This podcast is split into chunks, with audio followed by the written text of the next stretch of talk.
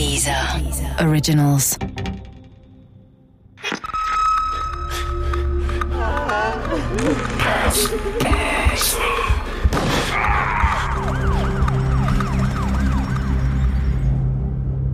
Mord unter Spatzen Teil 5 Natürlich gab es immer wieder Theorien, was an jenem regnerischen Herbsttag geschehen sein könnte. Vielleicht wurde Karl-Heinz Groß von einem LKW angefahren. Vielleicht tötete der LKW-Fahrer sein Opfer anschließend, um den einzigen Zeugen des Unfalls loszuwerden. Oder der Spatzenmanager wurde Zeuge eines Verbrechens und musste deshalb sterben. Vielleicht, vielleicht, vielleicht. Die Theorien blieben Theorien. Bis heute wurde kein Tatverdächtiger festgenommen und niemand wegen des Mordes an Karl-Heinz Groß verurteilt. In verschiedenen TV-Formaten wurde der Fall aufgerollt und nachgestellt, doch das Ergebnis war jedes Mal ernüchternd. Neue Erkenntnisse blieben aus. Dennoch glaubt der Journalist Markus Kremser, dass der gewaltsame Tod des Managers eines Tages aufgeklärt werden könnte. Ich glaube, dass neue Sachbeweise kaum auftauchen werden. Es wird also jetzt nicht irgendwo ein blutverschmutztes Stück Stoff irgendwo auftauchen. Äh, 22 Jahre später hatten der oder die Täter genügend Zeit, so etwas beiseite zu schaffen. Möglicherweise kann aber durch eine, ich sag mal, Rekombination, durch eine Neukombination von Spuren und Neubearbeitung da Bewegung in die Sache kommen. Es kann sein, dass sich ein Täter auch mal jemandem anvertraut hat, beispielsweise unter Alkoholeinfluss oder in einer anderen Situation von Lebensbeichte. Das Ganze ist jetzt 22 Jahre her. Es wird, ich glaube, im Augenblick eher wahrscheinlicher, dass das nochmal aufgeklärt wird, als es das im Augenblick unwahrscheinlicher wird. Insofern, die Voraussetzungen waren schon jetzt immer schlecht wenn tatsächlich ein Täter sagt, jetzt möglicherweise im Sterben liegt oder schwer erkrankt, weil er über 80 ist inzwischen, dann könnte ich mir vorstellen, dass er sich noch einmal offenbart. Aber ansonsten, aufgrund der reinen Spurenlage, glaube ich nicht, dass man da jetzt was Neues entdeckt. Es sei denn, eine Sonderkommission setzt das alles nochmal neu zusammen und sagt, wir haben jetzt den genialen Einfall und entdecken jemanden, der hier bisher noch nicht beachtet wurde, unter den Zeugen oder den Menschen, die im weitesten Sinne in diesem Umfeld zu tun hatten.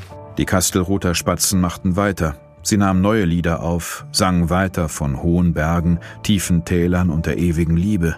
Was sollten sie auch sonst tun? Dem Tod, der gewaltsam in ihre Volksmusikidylle eingedrungen war, wollten sie keinen Raum geben. So hoch die Fallhöhe eines Mordes in ihrer heilen Welt auch war, wenn sie jetzt aufgaben, dann hatte der Mörder von Karl-Heinz Groß mehr als nur einen Menschen auf dem Gewissen.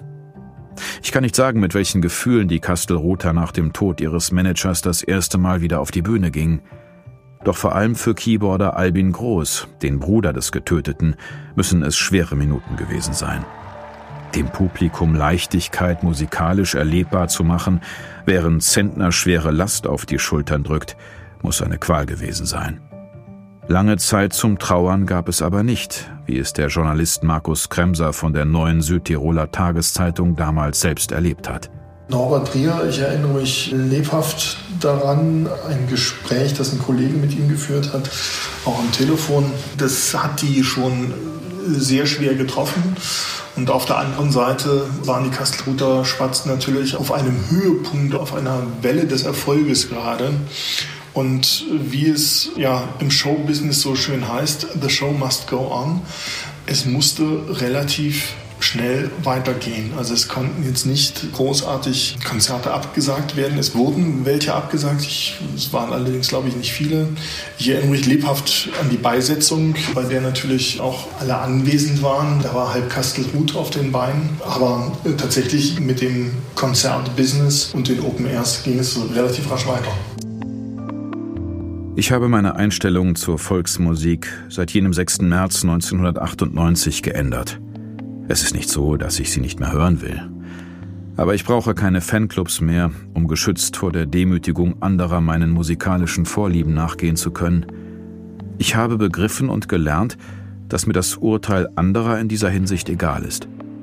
Ich bin kein Fan und die Volksmusiker sind keine Stars. Sie sind Menschen, die mich mit ihrer handgemachten Musik mal mehr und mal weniger erfreuen können. Doch sie sind eben auch Menschen, die die heile Welt nicht für sich gepachtet haben, sondern sich mit den gleichen düsteren Dämonen herumschlagen müssen wie alle anderen auch. Manchmal höre ich mir noch ein Album der Kastelruther Spatzen an, doch ich empfinde dabei nie mehr die Leichtigkeit wie vor jenem 6. März 1998.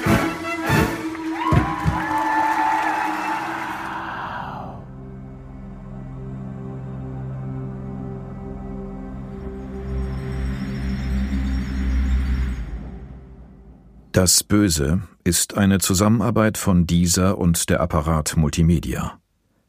Redaktion Susanne Wündisch, Neike Pestka, Linda Achtermann und Nina Löschner.